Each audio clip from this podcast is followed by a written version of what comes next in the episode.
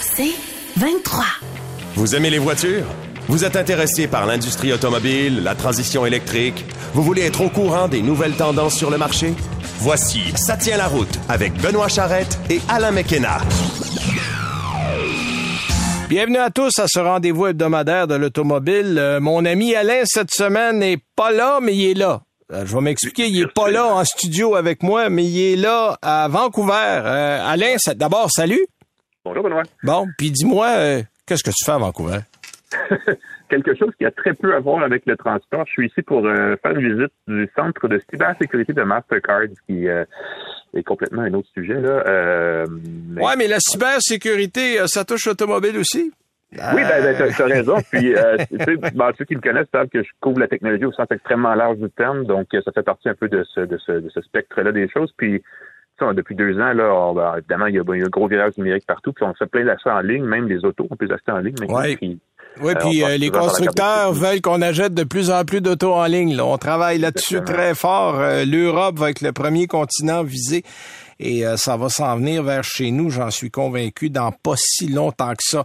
Aujourd'hui, parle-nous de ton essai routier. T'as essayé quoi cette semaine?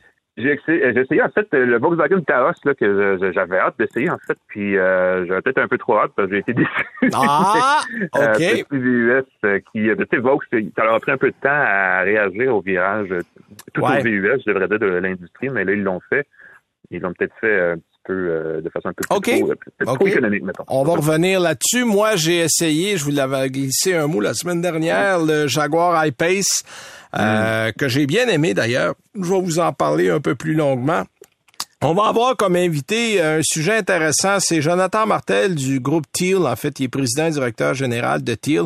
C'est eux qui veulent soumettre un projet d'hydrogène vert sur la côte nord. Et ça tombe bien parce que le gouvernement a justement parlé d'une loi euh, sur l'hydrogène pas plus tard qu'il y a quelques jours. Fait qu'on va revenir là-dessus. On va en parler avec notre invité, euh, Jonathan Martel. Mais euh, d'abord, quelques nouvelles, Alain. le groupe Chrysler va payer 300 millions d'amendes pour avoir menti sur ses rames et ses émissions de véhicules diesel. Parle-moi de ça un peu. Ouais, c'est quand même une grosse nouvelle. Là, c'est euh, le groupe Stellantis, comme il s'appelle aujourd'hui, là, euh, a finalement plaidé coupable aux États-Unis à des accusations qui touchent ce qui était à l'époque évidemment le groupe Chrysler, là, qui concerne les émissions déclarées de gaz polluants générées par les camionnettes Ram et les VUS de la marque Jeep. Exact. Euh, On fait, en fait, ça fait suite au fameux Dieselgate en 2015 avec Volkswagen. Là, c'est dans la, dans la même, je dirais, dans la, la, même enquête que où Volkswagen est passé. Exactement. Puis ce sont des véhicules, vous le savez, qui ne sont pas parmi les moins euh, les moins gourmands. Là. Euh, donc ça marche, ça marche au gaz, comme on dit. Puis euh, pour ben, en tout cas, pour régler le, dossier, dans le fond, ça va coûter euh, Stellantis pour moins de 300 millions de dollars américains. C'est quand même beaucoup. C'est une grosse pénalité. ça va être confirmé la semaine prochaine. Ça a été révélé là, cette semaine par le média américain Automotive News. Au total, là, ce sont, écoute, c'est pas moins de 100 000 véhicules Ram et Jeep des années 2014 à 2016 qui étaient équipés d'une motorisation diesel et pour lesquels le groupe Chrysler a menti pour s'assurer qu'il respectait des normes anti-pollution américaines. Et quand je dis menti, c'est menti. La méthode utilisée euh, n'est pas vraiment différente, en fait, de celle mise de l'avant en Europe par le groupe Volkswagen, justement, là, qui essaie lui aussi de déjouer les normes anti-pollution gouvernementales. On aurait installé Là, la direction du groupe Chrysler de l'époque se détache de ça, mais ce serait des employés à l'interne qui ont installé sur les véhicules des dispositifs qui déjouaient les tests officiels, mais qu'une fois que les tests étaient passés avec succès, laissaient le moteur polluer au-delà de la norme, et j'aurais dit même bien au-delà de la norme permise. Euh, il faut dire, oui, vas Benoît. Oui, parce que en fait, ce qu'il faut aussi dire là-dessus, euh, c'est que les normes sont, en fait, les tests sont toujours passés en laboratoire. Exact. Et les constructeurs, tous les constructeurs connaissent par cœur la façon dont se déroulent les tests. Et c'est, on a réalisé avec le Dieselgate que c'est facile pour les constructeurs de bien faire performer les véhicules lors des tests en laboratoire et comme on poursuit pas les tests dans les vraies conditions de vie dans, sur la route, on a d'ailleurs ça a changé depuis ce temps-là. Maintenant, on a des portions de tests qui sont faites sur la route, mais on a découvert et le plus drôle, c'est l'université, les étudiants d'université qui ont bien malgré eux, euh, initié le Dieselgate, voulaient prouver que les, finalement les véhicules Volkswagen étaient très propres, puis on les avait pris sur la route, puis on a réalisé qu'on dépassait de 40 fois les normes. C'était Ben pas voilà. deux, trois fois, là, c'était des 30, 40 fois. Et là, là, là, il y a eu une espèce de lumière qui a allumé. Et là, on s'est mis à regarder plein de monde, parce que là, on le sait, là, Volkswagen, euh, Mercedes, Renault, BMW, euh, RAM, il y a plein, plein de gens qui utilisaient des moteurs diesel qui ont probablement compris comment on passait des tests en laboratoire puis qui se sont dit quand, quand, quand on va faire ça beau, beau, beau. Puis une fois que les autos vont avec sa route, pff, Voilà. C'était gros. euh, dans le cas du groupe Volkswagen, c'était 600 000 véhicules qui étaient sur la route et qui, avaient triché comme ça Exact. antipolluantes. Évidemment, ce, ce dossier-là, ce qu'on a appelé finalement le Dieselgate, là, euh, a vraiment, euh, disons, signé la fin du, euh, du- de ce qui était le diesel propre, hein, parce que les constructeurs, euh, il y en avait plusieurs qui promettaient cette avenue-là pour réduire non seulement la consommation, mais aussi les pollu- la pollution. Ah ben, on, on parlait de diesel hybride. Euh, on était Exact. rendu à développer ces moteurs-là et littéralement du jour au lendemain, les moteurs diesel associés aux constructeurs allemands ont disparu de la carte en Amérique du Nord. Là. Littéralement, là, il y en avait le vendredi puis il y en avait plus le lundi. Là. J'en mets, mais, Exactement. mais j'en mets pas gros. Là. Et, et pendant ce temps-là, malheureusement, évidemment, les émissions du secteur du transport ont continué d'augmenter, si bien que ça va être quand même difficile d'atteindre les cibles, les cibles fixées là, pour respecter les différents objectifs climatiques internationaux. Et naturellement, ben, euh, on ne sait pas où l'argent de ces pénalités-là va aller, mais on espère qu'il va aller à lutter justement contre l'impact. Ben, ça serait intéressant parce que 300 millions, euh, tu fais un petit bout de chemin avec ça. Là. Euh, ça fait beaucoup d'arbres qu'on peut planter, là, définitivement. Euh, et évidemment, dans la foulée, aucune félicitation à faire là, au groupe Chrysler. Non, effectivement. Effectivement. Et dans une autre nouvelle, Ford Bronco Raptor, ça va exister, ça? Écoute, le concept, ben, le concept, on- est- est- c'est facile à deviner, mais, mais l'application va être intéressante. Oui. On a parlé de cette édition-là, Raptor du Bronco, je pense quelque part en février euh, à l'émission. Oui, je me rappelle. Euh, et là, les détails techniques se sont confirmés. Euh, il s'agit évidemment d'une version pas mal plus musclée du petit VUS là, qui va être mise en marché avant la fin de l'année. Si on se fie en tout cas son millésime, puisque c'est toujours fixé pour 2022. Euh, ce qu'a confirmé le PDG de Ford sur Twitter en personne plus tôt cette semaine, c'est que le Raptor Bronco, ou euh, devrait dire le Bronco Raptor, aura droit à une mécanique développant une puissance de 418 chevaux et un couple de 440 livres-pieds OK. C'est beaucoup. Avoir une boîte automatique à 10 rapports là-dessus. Euh, la motorisation choisie est un V6 biturbo de 3 litres qu'on va aussi retrouver éventuellement sous le capot du Ranger Raptor. Ça commence à être compliqué à prononcer, là. Euh, mais ça, c'est la version camionnette du Ouais. Bronco, si on veut, parce que les deux partagent à peu près la même architecture. C'est vrai. Euh, la question évidemment qui se pose, c'est dans quel environnement est-ce que le Bronco Raptor sera-t-il le plus à l'aise? c'est une bonne question à laquelle euh, Jim Farley, qui est le PDG de Ford, là, il a répondu en parlant d'un VUS inspiré de la course qui sera capable de faire de la vitesse hors piste et de l'escalade de roche extrême. Ça, ça sonne. OK, fait quoi? On, de buzzwords, là. on veut faire un véhicule des barres 1000, mais qu'on peut acheter dans un concessionnaire, quoi?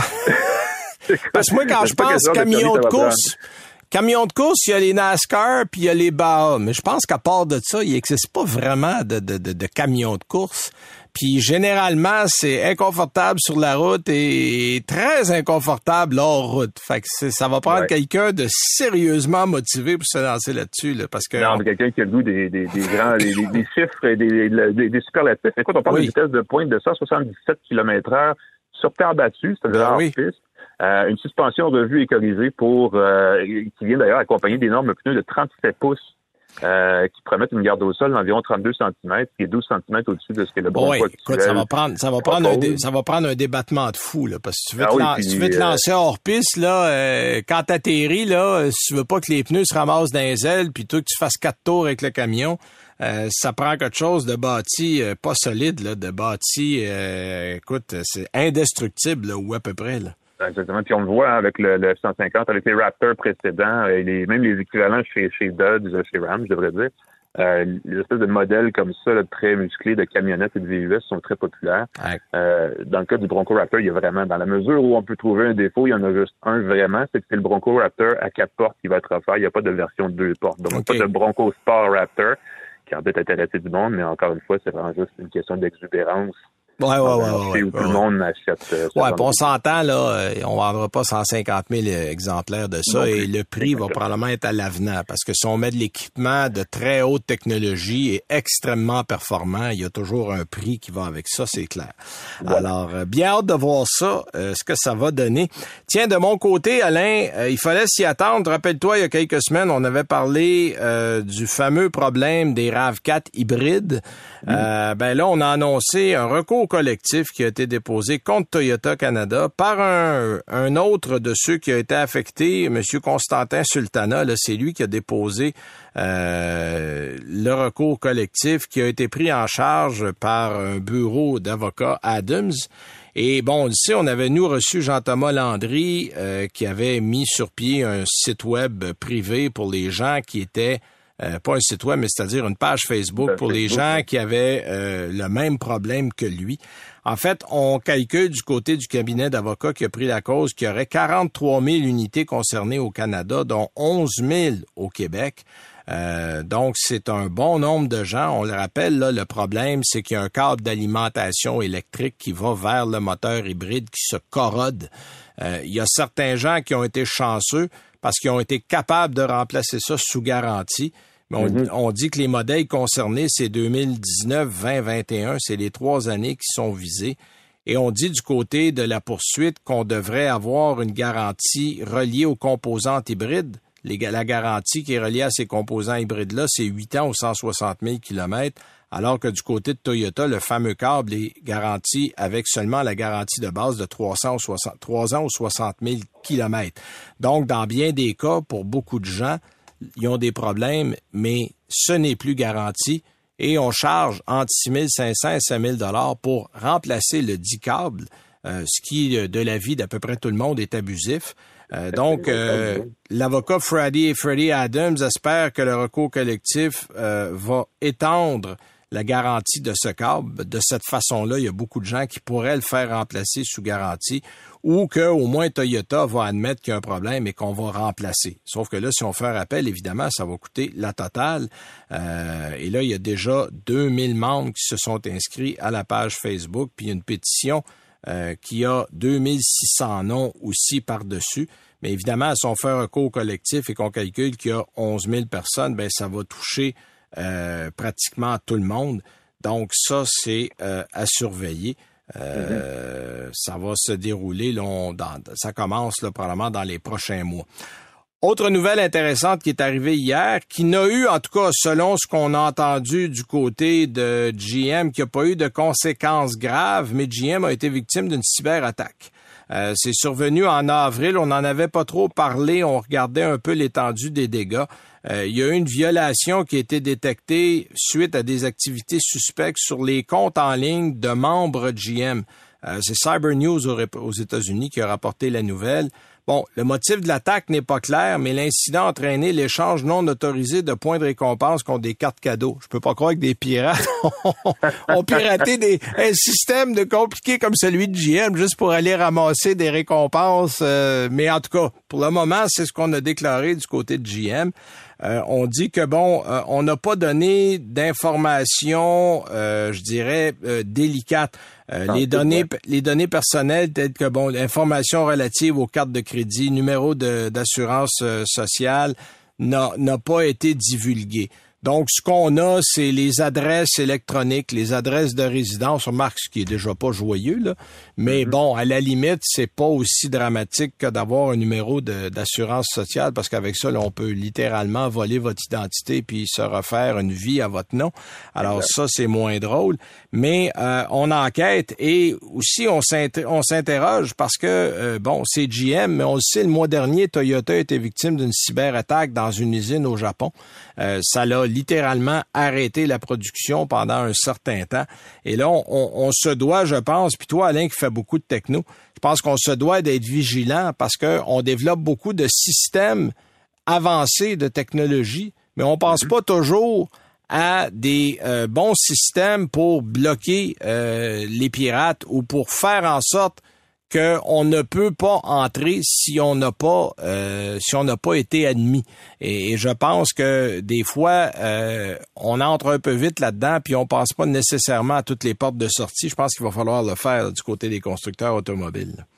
Oui, puis on en parle beaucoup. Hein, l'industrie automobile, c'est une des industries euh, les plus ciblées par les, euh, les pirates informatiques. exact. Qui, disons, qui, a déjà démontré euh, par le passé qu'elle avait tendance à négliger le, le risque associé à cette technologie-là. Ouais. Euh, on peut moins facilement maintenant prendre le contrôle à distance de véhicules, ce qui était autrement plus inquiétant, mais encore là avec GM, on le voit là, c'est pas c'est pas nécessairement. C'est pas encore, c'est pas c'est pas du 100%. Écoute, allez, on va prendre une pause rapidement. On va ensuite revenir avec notre invité de la semaine, Monsieur Jonathan Martel, qui est président et directeur général de la société Teal.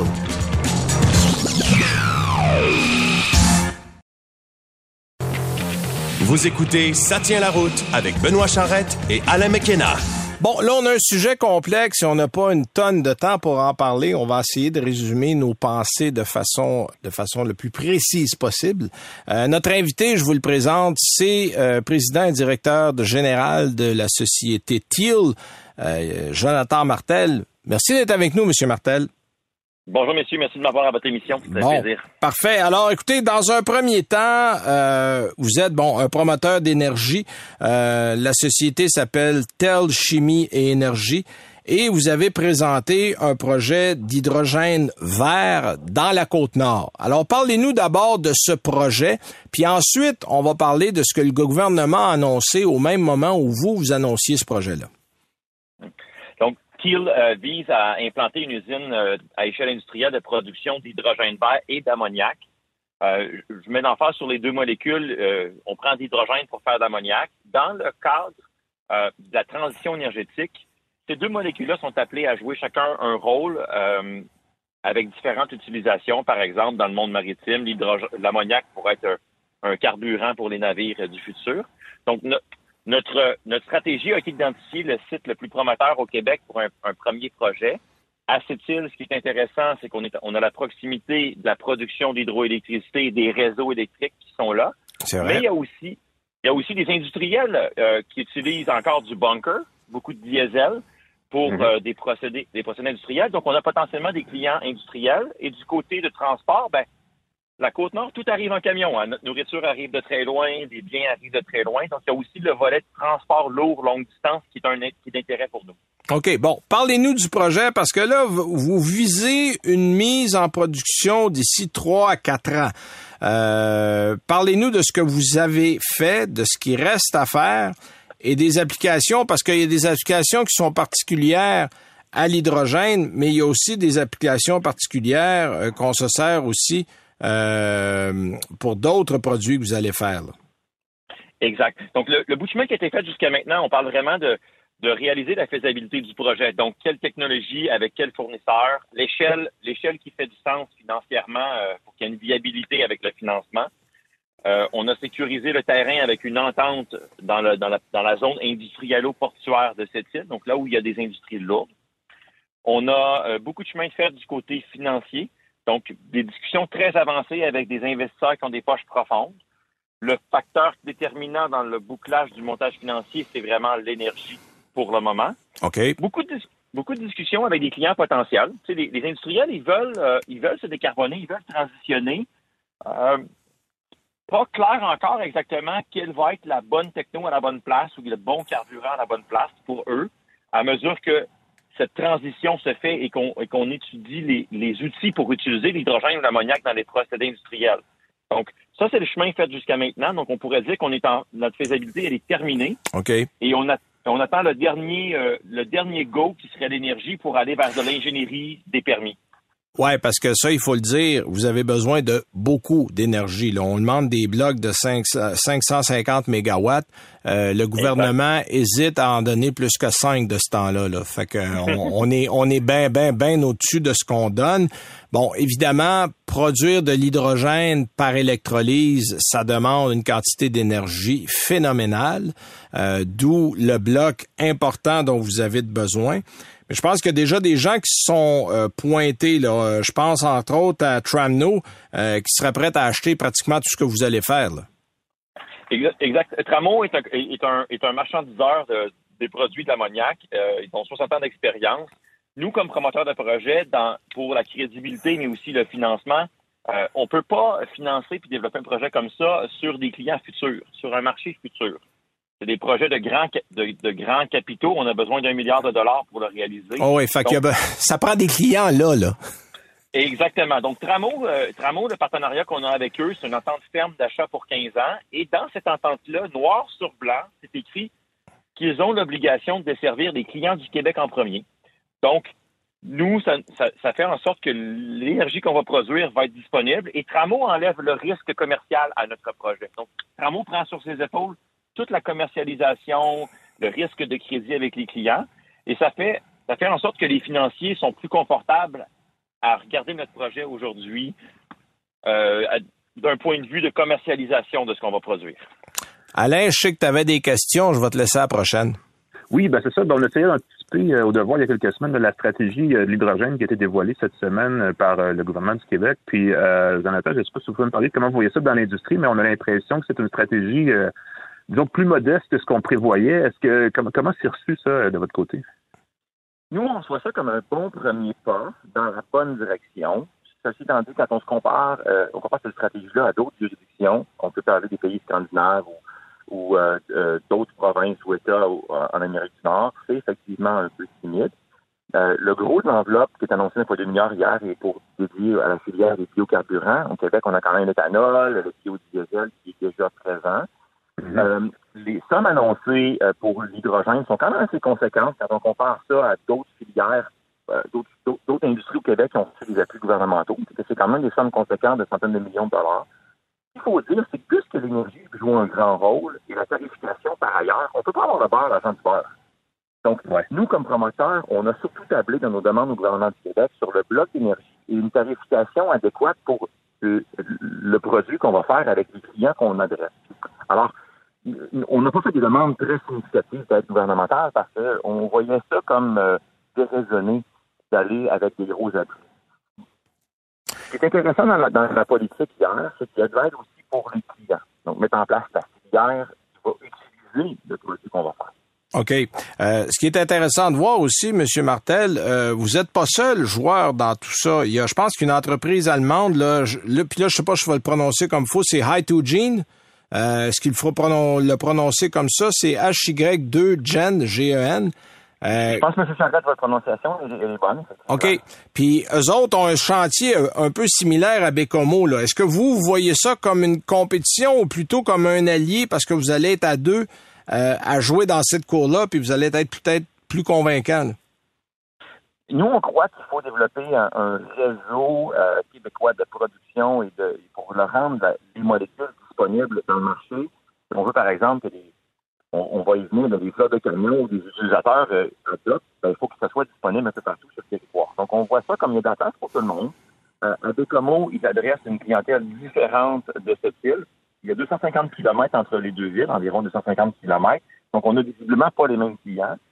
L'hydrogène liquide se transporte pas tellement bien en camion. Donc, nous, on adresserait un marché euh, local, industriel, euh, et eux, leur marché à eux à Bécomo. Nous, on croit qu'il y a de la place pour tout le monde. Ceci étant dit, c'est pas, c'est pas annoncé hier, c'est combien de mégawatts vont être disponibles pour la production d'hydrogène. Donc, c'est la grande question. Si nous, on demande 550, eux, à Bécomo, demandent 500, un autre demande 1000 ailleurs, est-ce qu'il y a de la place pour tout le monde? Aux yeux du gouvernement, c'est la grande question qui reste euh. Ben c'est ça parce que bon, on a eu des surplus pendant un certain temps du côté d'Hydro-Québec, mais là on vient de signer des contrats importants avec New York entre autres. Euh, les surplus, il y en a plus tant que ça là. Euh, donc il faut il faut regarder et, et je pense pas que le gouvernement veuille se lancer dans la production d'autres barrages pour se pour pour produire de l'hydrogène. Il va falloir faire avec ce qu'on a. Mais est-ce qu'il y a d'autres solutions? Est-ce qu'on peut passer par de la production éolienne, de la production autre que l'hydroélectricité en ayant toujours une énergie propre? Je pense qu'un des avantages, euh, peut-être méconnus, de la production d'hydrogène, c'est que l'électrolyseur, ça, ça, peut être facilement interrompu. Donc, on n'est pas dans un procédé industriel chimique qui doit être euh, en continu. OK. faire une comparaison, une cuve d'aluminium, si on arrête plus d'une heure, si on enlève le courant plus d'une heure, ça va geler. L'aluminium va figer. Ouais, ouais, ouais. Dans le cas, dans le cas d'un électrolyseur, on pourrait interrompre, par exemple, pour les pointes hivernales et donner un coup de main à Hydro-Québec. Donc, cette filière-là nécessite une industrie, euh, une électricité qu'on va dire hors point. Ça donne des avantages quand même à Hydro-Québec de pouvoir combler ses pointes ou de vendre sur le marché américain à grand tarif en, heure de pointe, mais en même temps de servir en électricité notre industrie. Alors, moi, je vois ça comme, euh, oui, la fin des surplus, mais en même temps, Hydro-Québec, c'est un trader. Hydro-Québec achète l'électricité quand ça lui plaît sur les marchés, en revend, et on s'inscrit dans cette, dans cette tendance-là. Vous savez, quand Sophie Brossu parle de la batterie du Nord-Est, ce qu'il a dit derrière, c'est quand nos voisins il faut qu'ils vendent leur énergie. Nous, on garde dans les barrages, on achète des voisins. Quand nos voisins ont moins d'énergie, on leur vend l'énergie. Alors, l'électrolyse de l'eau, l'hydrogène rentre dans cette vision-là tout à fait. OK, ah, c'est intéressant. Donc là, il vous reste, euh, bon, à peu près un 30 millions à trouver d'ici la, fin de l'année pour financer les travaux d'ingénierie de conception du complexe. Euh, c'est une phase qui devrait s'échelonner, on dit, jusqu'en 2024. Bon, évidemment, si tout se déroule comme prévu, parce que par les temps qui courent euh, des, des projets fixes, c'est assez compliqué, merci. et vous visez à peu près 2026 pour le début de la production. Est-ce que est-ce qu'on est, est-ce qu'on est pas mal d'un date là? Vous êtes parfaitement dans les dates. on va dire que c'est un échéancier qui est assez optimiste. Il pourrait arriver beaucoup de choses qui, euh, nous, nous mettent ça en 2027, euh, mais euh, oui, effectivement, c'est pas de date. Puis là, on parle de 80 000 tonnes d'hydrogène puis de 400 000 tonnes d'ammoniac par année. Donnez-moi un exemple de ce qu'on fait avec 80 000 tonnes d'hydrogène par année. Ça peut desservir quel genre euh, de... Bon, on, parlait de tramway tantôt, mais euh, si on remplit, par exemple, je ne sais pas moi, des camions, euh, des, transports routiers, est-ce qu'on en a pour une flotte complète? Est-ce qu'on a de quoi fournir tout ce qui roule au Québec ou on est encore loin de l'objectif? À 80 000 tonnes d'hydrogène, on aurait, si on, on par exemple, des, des litres d'essence, euh, on divise par 1000 pour avoir des tonnes, un peu plus que par 1000 pour avoir des tonnes. Donc, 80 000 tonnes d'hydrogène, c'est énormément d'hydrogène. Il faut dire qu'aujourd'hui, euh, à Bécancourt, le seul électrolyseur au Québec est de 20 MW de capacité. OK. Et il y a une petite production d'hydrogène dans un procédé chimique à Magog. Mais c'est des volumes très petits par rapport à ça dont on parle. Donc, ça serait suffisant pour convertir toute la flotte de camions qui vient sur la côte nord à l'hydrogène, plus en vend à des clients industriels. Donc, on parle d'une production qui est très substantielle et on a besoin de différentes utilisations pour euh, écouler cette production-là. Bon, puis là, je vais vous poser une question automobile parce que c'est une émission automobile après tout. euh, on sait en ce moment, il y a une station d'hydrogène qui est dans le bout de Québec. Bon, j'élimine celle de l'Université de Trois-Rivières, elle existe, mais c'est pour des fins de recherche, des fins de travaux et surtout pour l'université. Donc, monsieur, madame, tout le monde ne peut pas aller mettre de l'hydrogène là. Est-ce que vous voyez avec la possibilité d'une production d'hydrogène chez nous l'ouverture possible vers un réseau un peu plus étendu d'hydrogène? Parce qu'on le sait, là, il y a des véhicules comme le Toyota Mirai, comme le Hyundai Nexo qui sont en vente présentement chez les concessionnaires qu'on peut acheter. Sauf qu'il n'y a pas d'infrastructure, il n'y a pas de réseau. Euh, est-ce que ça pourrait inciter à développer? Est-ce que ça pourrait amener les gouvernements à dire, bon, on va en installer un peu? Parce qu'on le sait, une station à hydrogène, là, on parle de pas loin de entre 4 et 5 millions pour installer ça. Là. Mm-hmm. pour, avoir discuté avec Pierre Arnois, qui a, qui a piloté, financé... qui, qui, qui, qui, est celui qui a la seule station au Québec, là. Exactement. Euh, il vous dirait aujourd'hui que la faisabilité financière n'est pas au rendez-vous, mais je pense qu'effectivement, c'est... On parle souvent de la poule ou l'œuf. Ouais. Puis, nécessairement, nous, on tient un discours, ça prend des poules pour avoir des œufs disponibles, que les gens veulent bien utiliser nos œufs. Exact il faut sortir de, ce, de cette dynamique-là de Ah, ben là, les voitures sont pas disponibles. Il y a des voitures de disponibles, il y a des camions lourds de disponibles de différents manufacturiers. Euh, Hyundai a, des super camions en Australie, en Europe, en Corée du Sud à l'hydrogène. Il y a d'autres manufacturiers par ailleurs. Donc, je pense que la mise en place de quelques projets, vous faisiez référence au projet de Bécomo, de nôtre. Euh, S'il y en avait un, par exemple, au Saguenay, il y en avait ailleurs sur le territoire. Là, les gens seraient, seraient motivés, ils diraient, ben, dans mes déplacements, je vais pouvoir faire le, faire le plein. Ben, c'est ça.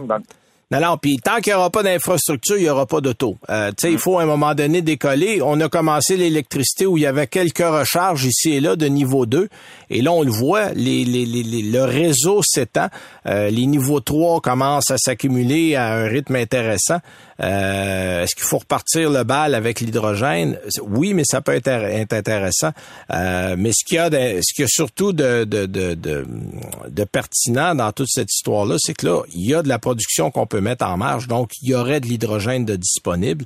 Euh, donc, c'est un dossier qu'on va suivre. Merci pour votre temps, Monsieur Martel. Vous avez été bien gentil.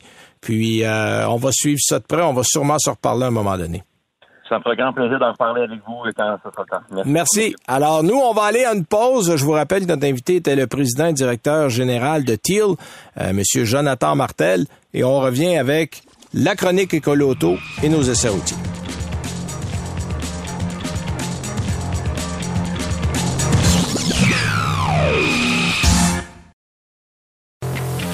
Vous écoutez Ça tient la route avec Benoît Charrette et Alain McKenna. Alors, c'est le dernier bloc. Euh, avant qu'on passe à notre chronique Écolo Auto, je vais vous rappeler comment vous devez écouter euh, l'émission parce que vous pouvez le faire via Apple, Spotify, Google, les différents sites où on trouve des balados. Vous pouvez aussi aller sur le 98.5 ou n'importe quel site C23 de Cogeco. Vous allez dans la section balado et vous avez Ça tient la route ou vous pouvez aller sur annuelauto.ca. Chaque semaine, on fait une mise à jour. Et la meilleure façon, on le dit chaque semaine, c'est de vous abonner. De cette façon-là, vous l'avez automatiquement. Euh, côté euh, chronique écolo auto, et là, je, sais, les gens vont rire de moi. Euh, c'est difficile d'avoir des véhicules électriques par les temps qui courent. Les 2022 sont à peu près inaccessibles. Mais sachez qu'il va y avoir des nouveaux véhicules électriques en 2023. Et oui, et oui. Euh, bon, on va les avoir en 2026. Ça, c'est la question du siècle. Mais on a déjà des annonces. je donne quelques exemples rapide, Audi a annoncé une A6 e-tron qui va arriver en 2023. Ça, j'ai hâte de voir ça parce que moi, les familiales, j'avoue, j'ai un faible pour ces véhicules-là. D'ailleurs, on a présenté hier le ID. En fait, c'est, on l'appelait le ID Space Vision. On va le rebaptiser probablement le ID7 euh, du côté de Volkswagen, qui est aussi une familiale, qui a été confirmée pour l'Europe, mais qui n'a pas été confirmée ici. On va voir. On va aussi avoir BMW, va avoir le i7 il va avoir un Chevrolet Blazer euh, EV. Il va également avoir euh, Silverado, ça on en a parlé, qui va être un modèle 2024, mais qui va arriver en 2023. Le Fisker Ocean, le Ford Explorer EV. Et oui, il va avoir un Ford Explorer EV. Il va avoir le Genesis G80. Ça, en principe, c'est supposé arriver cet été. On attend de voir si on est toujours dans les temps. Euh, le Genesis GV60 là, qui arrive euh, en ce moment du côté euh, des concessionnaires, on dit qu'il va aussi y avoir un GV70 électrique. Il va y avoir un Sierra, donc le, petit frère du Silverado. Honda Prologue, le premier Honda Prologue, en fait, très qui attendu. va très attendu, qui va utiliser les systèmes Ultium du côté de GM. On attend aussi un Ioniq 6. On a déjà le 5. On attend le 6 et on attend le 7. Euh, probablement pour 2024. Le Jeep Wrangler EV est aussi un des véhicules qui devrait arriver. Euh, puis on va avoir un Jeep qu'on va tout simplement appeler le EV. Euh, pour le moment, ça ressemble un peu à penser à un Compass, mais en version électrique. Ça a l'air un peu de ça. On va avoir aussi un Kia EV9. On a déjà le V6 le Lexus RZ qui va être basé beaucoup sur le BZ4X de Toyota et un Maserati Gracale euh, qui va avoir une version électrique et on attend aussi quelques produits Mercedes, le EQA, le EQB, le EQE, e, le EQG euh, qui vont arriver et évidemment le Aria du côté de Nissan qu'on attend depuis ma foi trois ans qui va finir par arriver sur le marché. On est toujours à le retarder. Porsche va également avoir un Macan et on va avoir un RAM, mais ça, c'est probablement un peu plus tard. Et un jour, Tesla va probablement sortir son Cybertruck. Là, je ne sais plus, j'arrête de l'annoncer parce que je me demande si un jour on va vraiment avoir ce véhicule-là.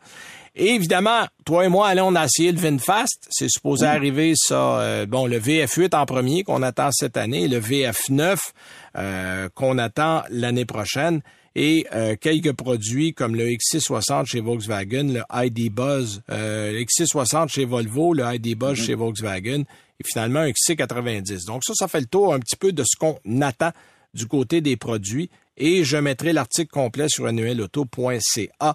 Beaucoup, euh, euh, beaucoup, de nouveautés, qui coûtent cher aussi, quand même. Euh, de la misère à avoir un véhicule électrique abordable, faut être honnête. là. Euh, j'en ai, j'ai, j'ai fait un article qui a pas mal fait jaser cette semaine à propos d'un, d'un petit modèle Nissan qui est vendu au Japon à l'équivalent d'à peu près 18 000 dollars japonais. Euh, ah qui coûterait à peu près 17 000 dollars avec les rabais si on l'amenait au Canada. Bon, évidemment, c'est très de base. Là. Ça ressemble un peu à un Imiev, mais je suis sûr qu'avec 160 km d'autonomie, à ce prix-là, il y aurait des preneurs ici. Parce que là, le Ben gros problème, c'est qu'en ce moment, en bas de 50 000, on trouve à peu près rien ou très peu. Et pour encore beaucoup de gens, c'est trop cher. Euh, C'est Mhm. tout simplement trop cher. Si on veut démocratiser l'accès aux véhicules électriques, il va falloir qu'on arrive à faire des véhicules à des prix que les gens peuvent se payer. Ça, c'est c'est clair. Euh, là, les subventions aident, c'est vrai, mais même à ça, c'est souvent c'est pas encore assez pour beaucoup de gens qui disent non, moi j'ai pas après subvention là, j'ai pas 35, 40, 45 000 à mettre. Alors euh, ça, ça reste encore un, un problème qui est entier. Je te laisse parler du Volkswagen Taos en cinq minutes. Résume-moi ça. Euh, top chrono, c'est parti. Oui, un véhicule probablement très attendu des amateurs de la marque Volkswagen et qu'on peut présumer aussi que ça devait être très attendu de la direction même de Volkswagen America depuis, euh, écoute, depuis le virage du marché vers les VUS. Là. Oui. Euh, on attendait ce, ce petit VUS là pour compléter la gamme, parce que là, on le sait, là, il y a le, tu sais, le Tiguan, le Touareg, l'Atlas, et là, on ajoute maintenant le Taos, qui est un peu plus petit que tous ceux-là. Euh, évidemment, ceux qui espéraient voir le Taos se comporter un peu comme une version au perché de la Golf risquent d'être déçus. Là, euh, car, en fait, pour l'avoir essayé, je peux vous le dire, on est plutôt loin du compte.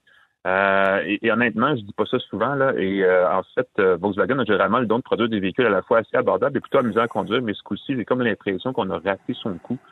Euh, c'est un peu dommage parce que premièrement, le prix de détail du Taos c'est quand même pas mal. On peut mettre la main au volant d'un Taos pour moins de 30 000 Son prix de détail suggéré démarre à 26 695, mais il faut allouer 3 euh, pas 3 oui, c'est ça, 3 000 de plus 3 dollars.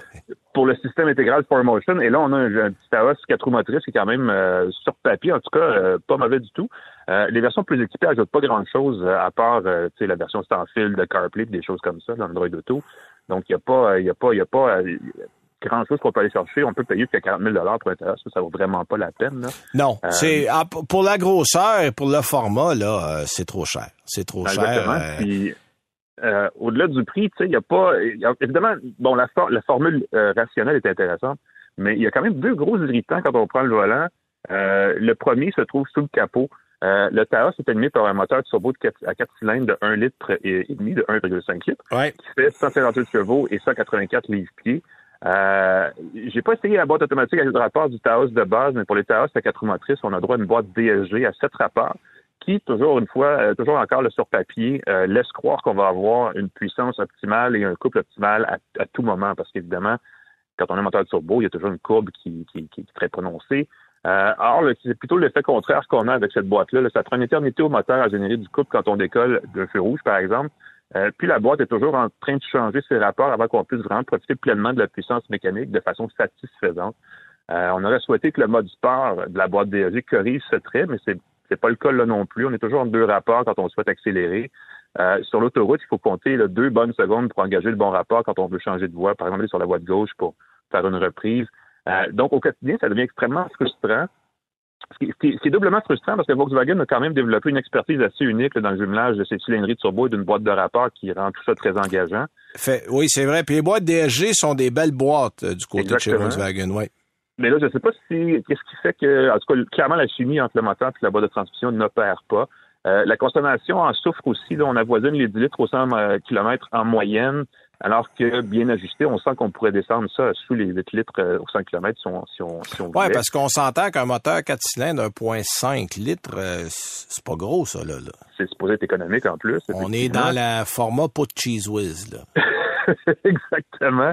Et puis ça, c'est juste le premier problème qu'on trouve avec le Taos. Le deuxième est un peu moins grave, cela dit.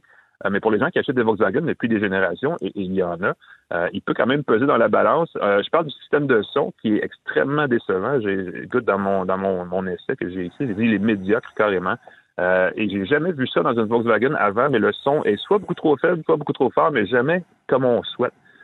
L'équilibre de, la musique est toujours un peu désaxé. C'est vraiment loin d'être satisfaisant. Et pourtant, ça a toujours été une force des, des produits Volkswagen, une bonne radio d'auto avec les ajustements et tout le kit.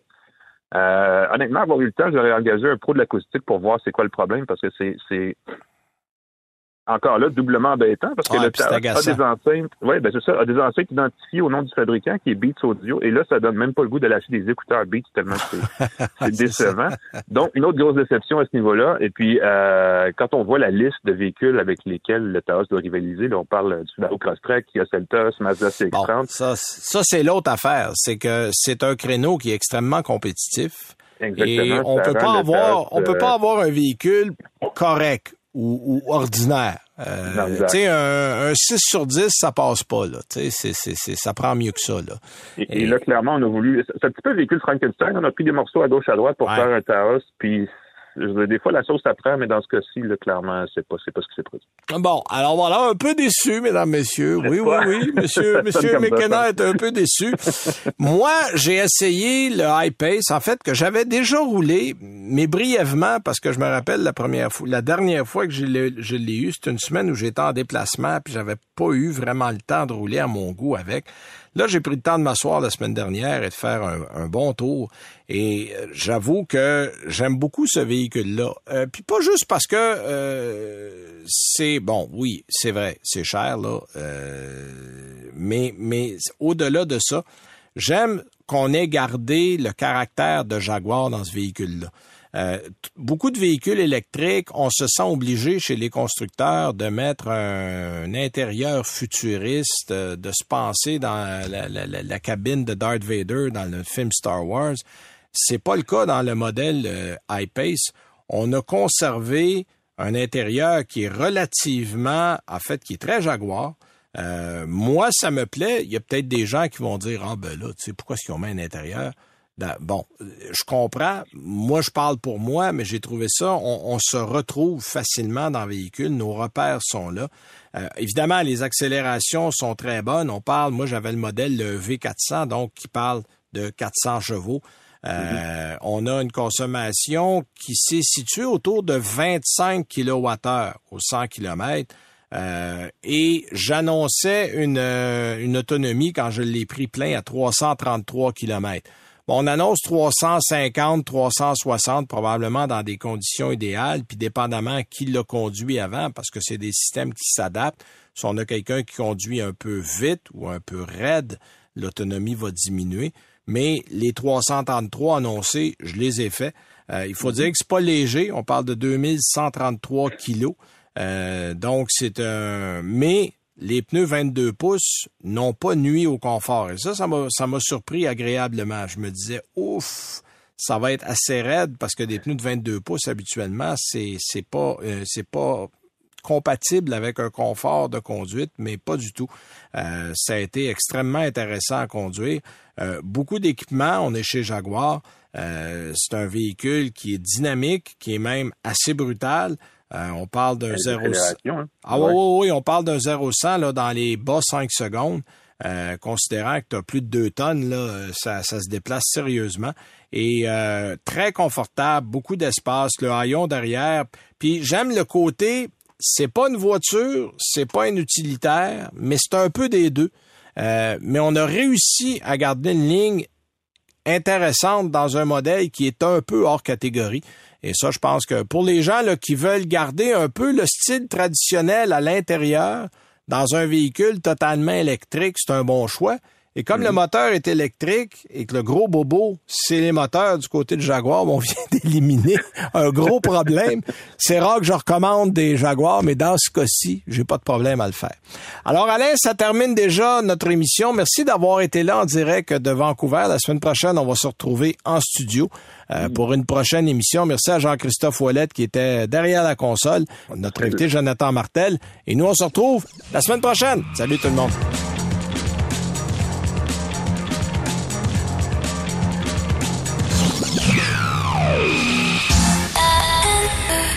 C'est 23.